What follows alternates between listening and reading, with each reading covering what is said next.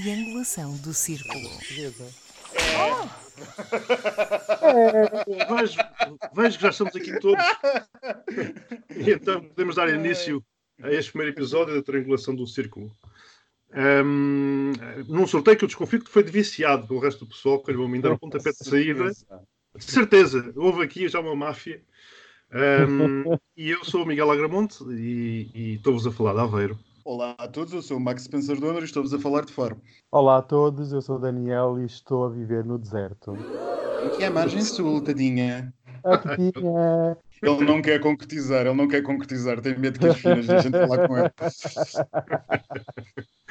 Bom, e nós três damos as boas-vindas a mais este triângulo de conversas, e, e, e onde semanalmente, a partir de agora, estaremos sempre uh, vossa, com a vossa companhia e, naturalmente, também uh, uh, ouvindo-vos nas várias redes sociais que por aí assim andam. estávamos a falar.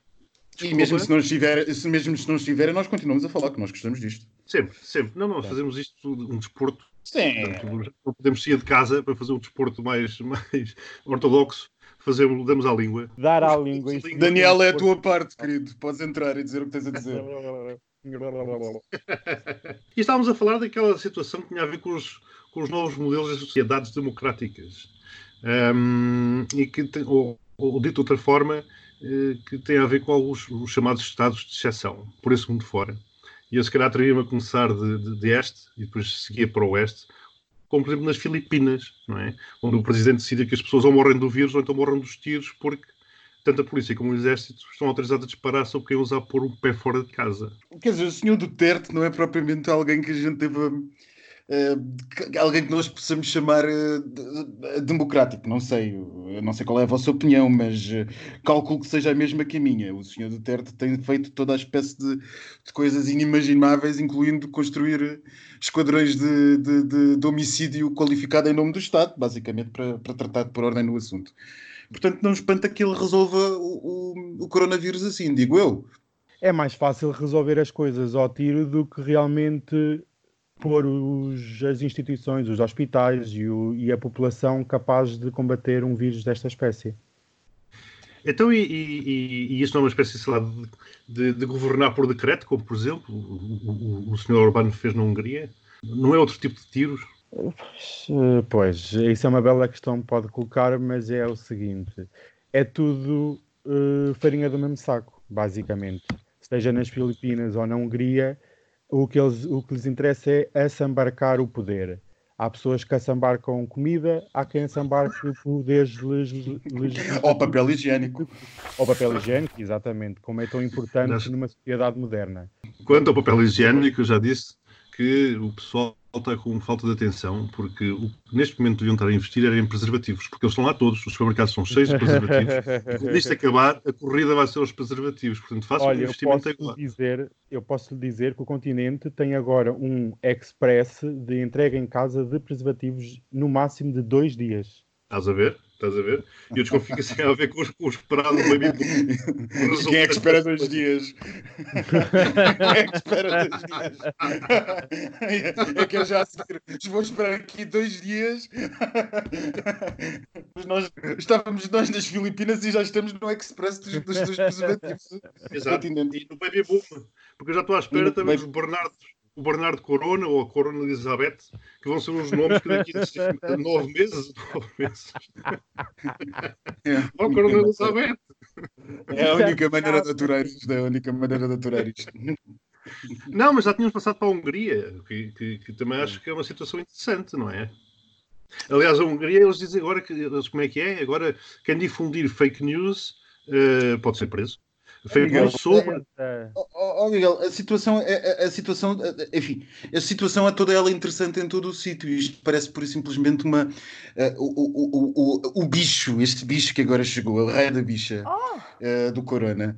Uh, parece a cereja no topo do bolo de toda uma construção que vinha devagarinho, devagarinho, devagarinho a subir, e que isto apenas agora é um, o que faltava para o bolo estar completo. Ou seja, toda a minha gente que quiser aproveitar agora para impor tudo o que seja de mais extremo vai conseguir, vai conseguir fazer. E, e, aliás, nós vimos, já que falas da Hungria, nós vimos como justamente o Sr. Orbán, a primeira coisa que fez a seguir aos poderes de emergência que assumiu foi justamente restringir os direitos dos transexuais, o que tem tudo a ver com o coronavírus. Tudo, claro. Aliás, os transexuais, homossexuais, nós já começamos também a ser culpados desta, de mais esta crise. Portanto, todas as crises, todas as pandemias, todos os horrores que, ocorrem, que acontecem na, na humanidade têm Daniel, a ver com... Daniel, não sei se reparaste, mas o Miguel assumiu a nossa orientação sexual.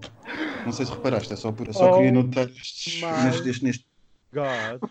Posso explicar, posso passar a explicar que o círculo que, está, que tem a ver com, com o logotipo da nossa triangulação do, do, do círculo, não triângulo, que tem a ver com a triangulação do círculo, tem a ver precisamente com esse, com esse símbolo é, que sempre foi odiado, não é? Por Como assim? O círculo não é a roda do, da vida sexual do Daniel? Desculpe. Continuando, amigas, continuando, continuando. Ah, vamos chamar isto de triangulação do bucaque. Bom, portanto, aqui a, a, situação do, do... Sabe, é, é preciso explicar às pessoas, que há pessoas às vezes que não, não podem saber. Um bucaque é uma receita de bolo. Oh, eu tinha passado rápido por cima da coisa, salvo seja.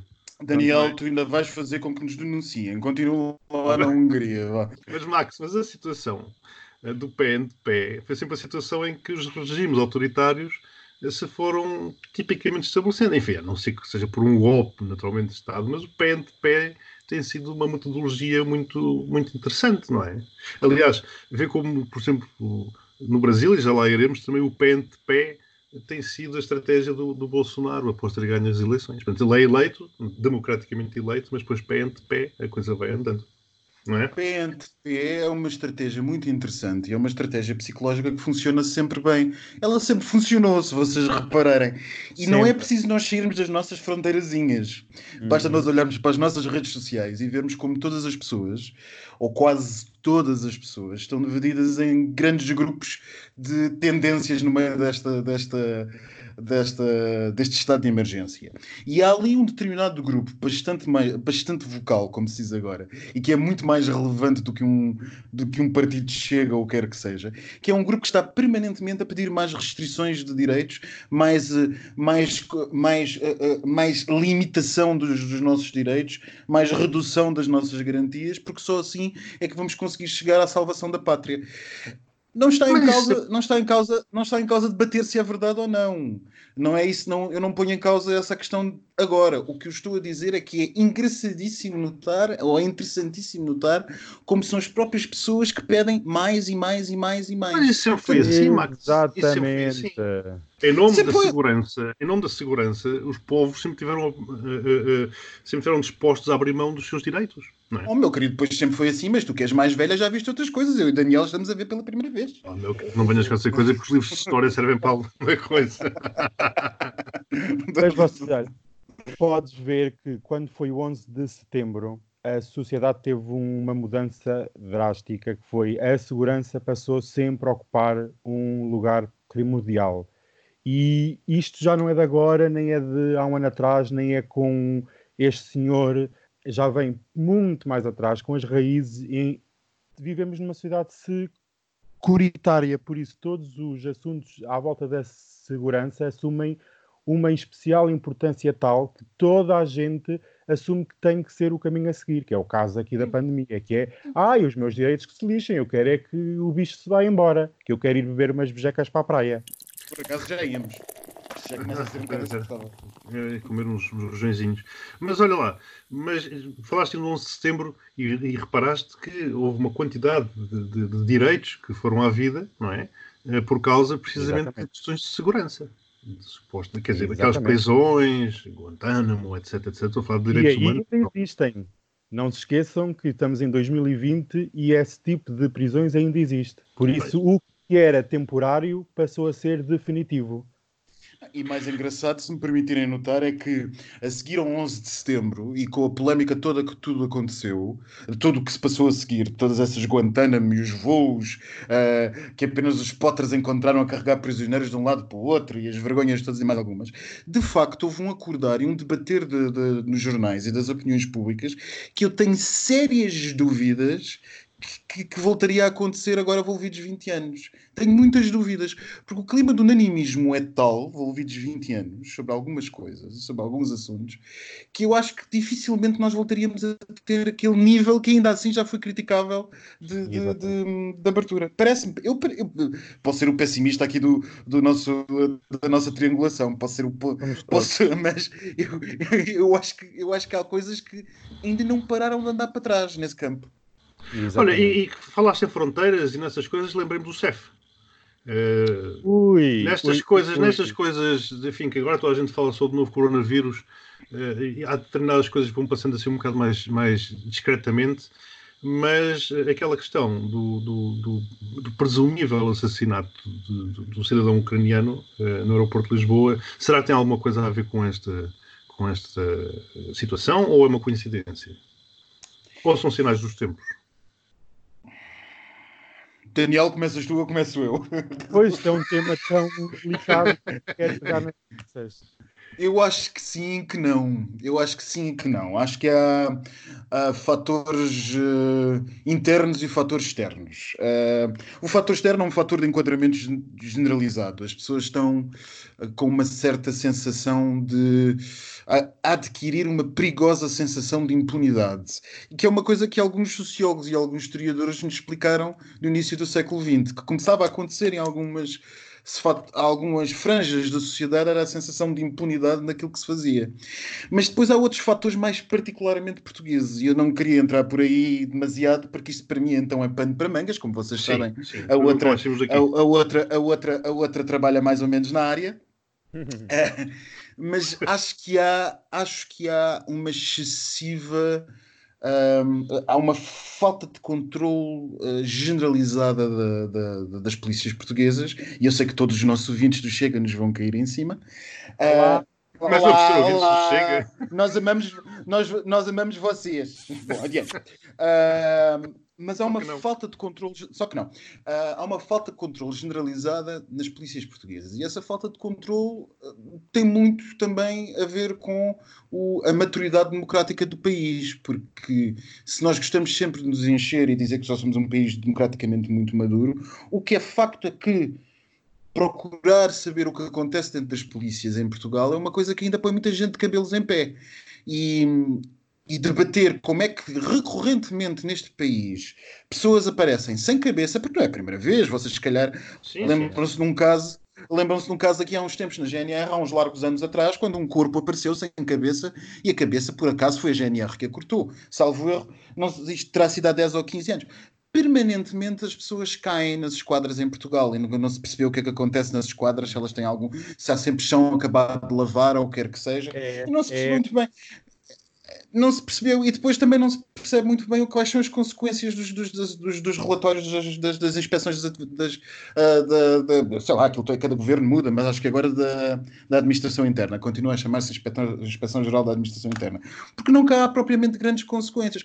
Agora, o que é verdadeiramente novo nisto, e desculpem lá estar a falar tanto, o que é verdadeiramente novo isto é a ser verdade, claro está, é o arrojo, a audácia de se cometer um crime destes em pleno, em pleno aeroporto da capital, em pleno aeroporto, no principal aeroporto do país, a audácia de saber que se pode cometer isto e que se pode tendencialmente se comete achar que se sai impune, ou seja, que há um compadrio qualquer, um, qualquer corporativismo que permite que isto saia impune, e depois, a ser verdade, o que alguma imprensa séria, digo eu, alguma imprensa séria diz, que é alguém dizer no meio disto tudo, bom, hoje já não preciso ir ao ginásio. Pois, eh, e, e, entretanto o, o, corpo aparentemente foi, foi ou teria sido achado na via pública, pelo menos ao que consta também.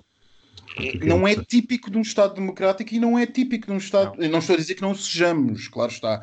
O que eu digo é que se nós baixarmos a exigência perante este tipo de coisas, nós mais não seremos do que um país uh, com, uma, com, uma, com uma democracia um bocadinho duvidosa, porque eu sei que estamos em estado de emergência, mas isto é uma situação absolutamente inaceitável. Absolutamente inaceitável. Pois, e por isso é que eu trouxe o assunto. Que será, pelo, pelo facto de nós estarmos num estado de emergência, será que isto não iria passar, ou não está a passar desapercebido, porque isto é efetivamente grave, não é? É um escândalo, é gravíssimo. É gravíssimo. Andamos aqui todos entretidos, é um entre aspas, naturalmente. impunidade, que é o que é. Bom, e, e no não, Brasil, não, e, gente... e, desculpa, desculpa, eh, desculpa, Miguel, antes de passares para o Brasil, e depois também há uma questão que alguém lançava, alguém lançava com, com, com algum interesse, que era a questão de não, não será que seja exatamente impunidade, porque de facto as pessoas já foram detidas. Mas há alguém que dizia para aí, ou num eixo do mal, ou uma coisa assim há uns dias, uh, e com razão, que também não se percebe uh, a prisão domiciliária. Exato. como medida coativa. Não se percebe porque a gravidade e o alarme social disto devia justificar muito mais do que uma prisão domiciliária. Devia justificar. Mas pronto, isto é outra questão. Não, não é, não é prisão domiciliária, é prisão preventiva em casa. E que aí estará um bocado, enfim. Eu bem, eu bem sei, eu bem sei, não posso ignorar como jurista. Pronto, amigas lá em casa, é verdade. Já uh, está bem. Já descobriram a careca. Já descobriram a careca. Uh, eu bem sei como jurista, não posso ignorar, bem da correção técnica, que uh, o, o, a prisão domiciliária é um, normalmente deveria para um bom juiz ser a norma face à, à, à, prisão preventiva. Mas o que é facto é que quando o juiz também pode, quando particulares situações de alarme social o justificarem, impor a prisão, a, a, prisão preventiva. Ora, se o juiz entendeu que não justificava, isto só por si mostra a gravidade de completa, de completa insensibilidade em que a sociedade está. Quando isto não, não, não, não lança questão nenhuma, quer dizer, não, principalmente... Voltamos, se calhar, não é insensibilidade, Max. Se isto fosse noutra, noutra altura em que não houvesse o novo coronavírus, se calhar isto teria Era proporções Claro, que, que, não está a ter, porque nós andamos todos preocupados e, e, legitimamente preocupados com outra situação. Por isso é que eu pergunto se realmente este, este pânico, porque é disso que se trata, e uma vez mais fundamentado, depois não permite ocultar determinadas realidades que vão acontecendo, é? subrepticiamente, assim. Bom, enfim.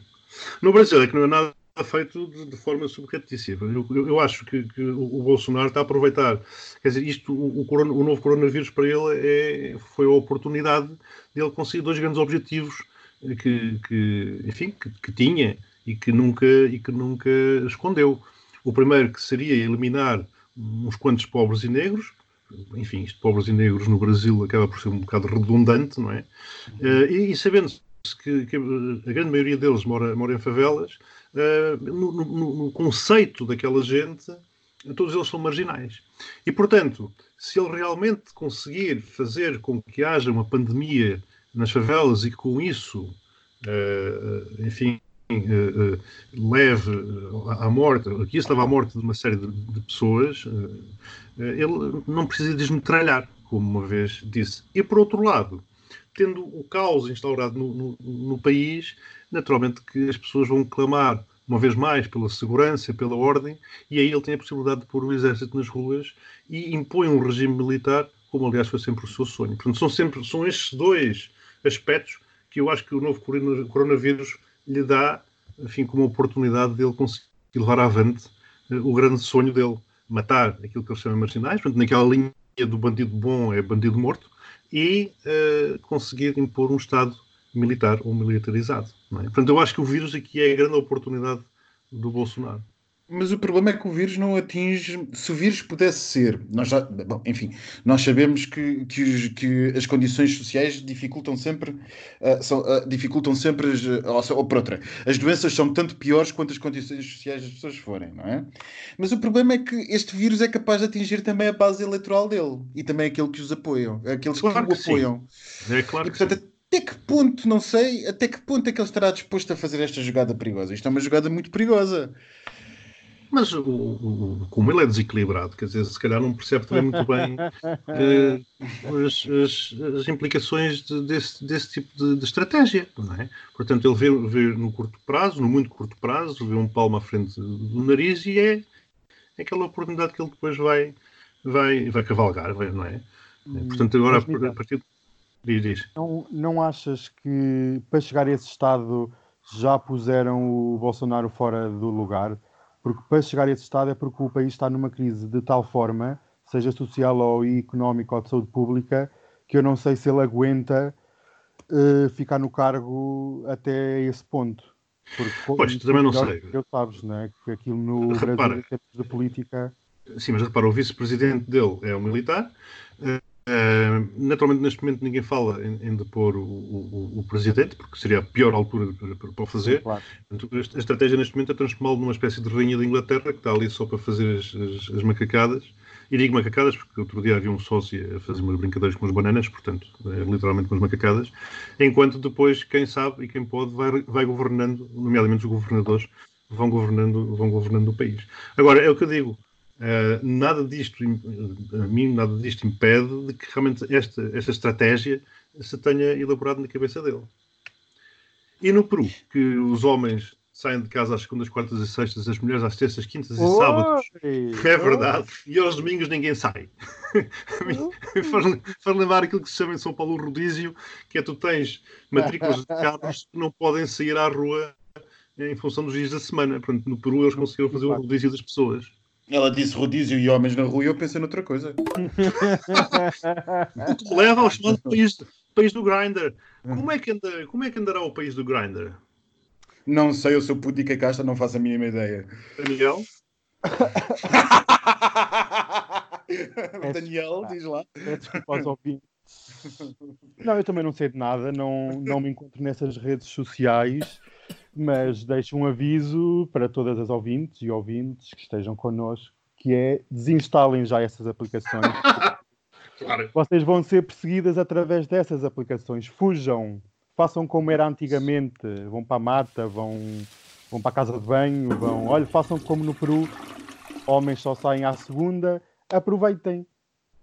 Olha, achas que o pessoal vai ser perseguido ainda mais? Porque há países que já o fazem, não é? Ah. Mas tu achas que, que, que agora com estas Acredito novas. Acredito piamente que a forma mais fácil de, de, perseguir alguém hoje em dia é através das redes sociais ou através de alguma outra aplicação. E então o Grindr ou outras aplicações desse género traz ao de cima todos os nossos segredos e todas as nossos fetiches e fantasias. E é, e é muito mais fácil pegares numa pessoa se lhes apresentares os textos que elas enviam no Grindr e as pessoas começam logo a quebrar.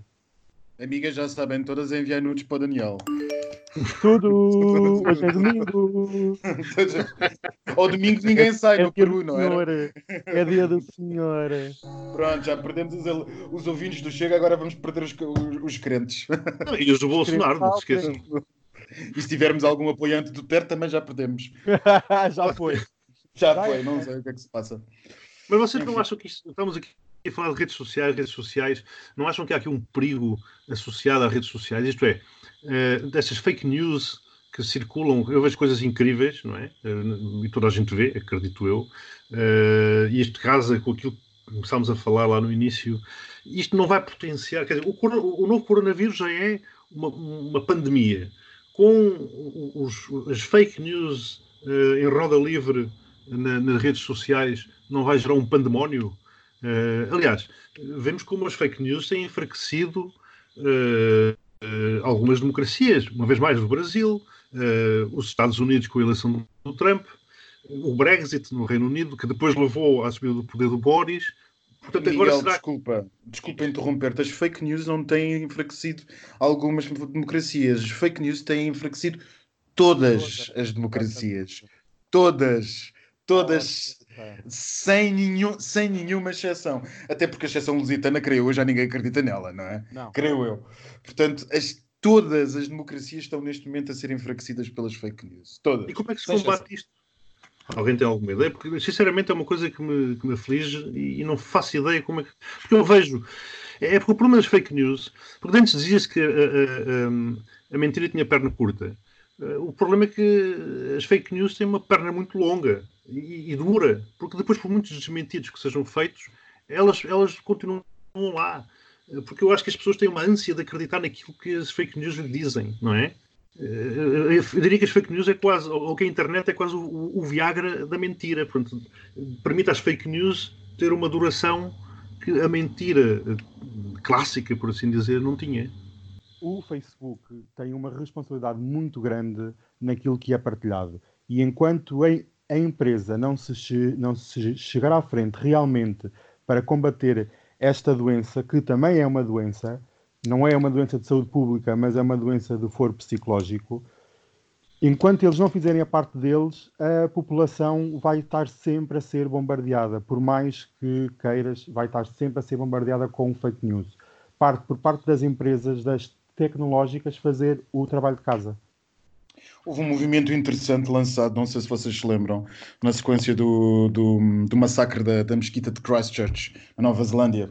Sim. Houve um movimento lançado pelo governo da Nova Zelândia que se associou a vários governos para justamente procurar ter dimensão para pressionar as, as, as, empresas das redes sociais a assumirem a, a responsabilidade daquilo que é publicado. Devem-se lembrar que o massacre foi transmitido em direto, não é? Pelo Facebook. Sim, sim, sim. sim. Uh, mas não levou a grande coisa. Não levou a grande coisa porque todos nós continuamos lá e todos nós vamos lá.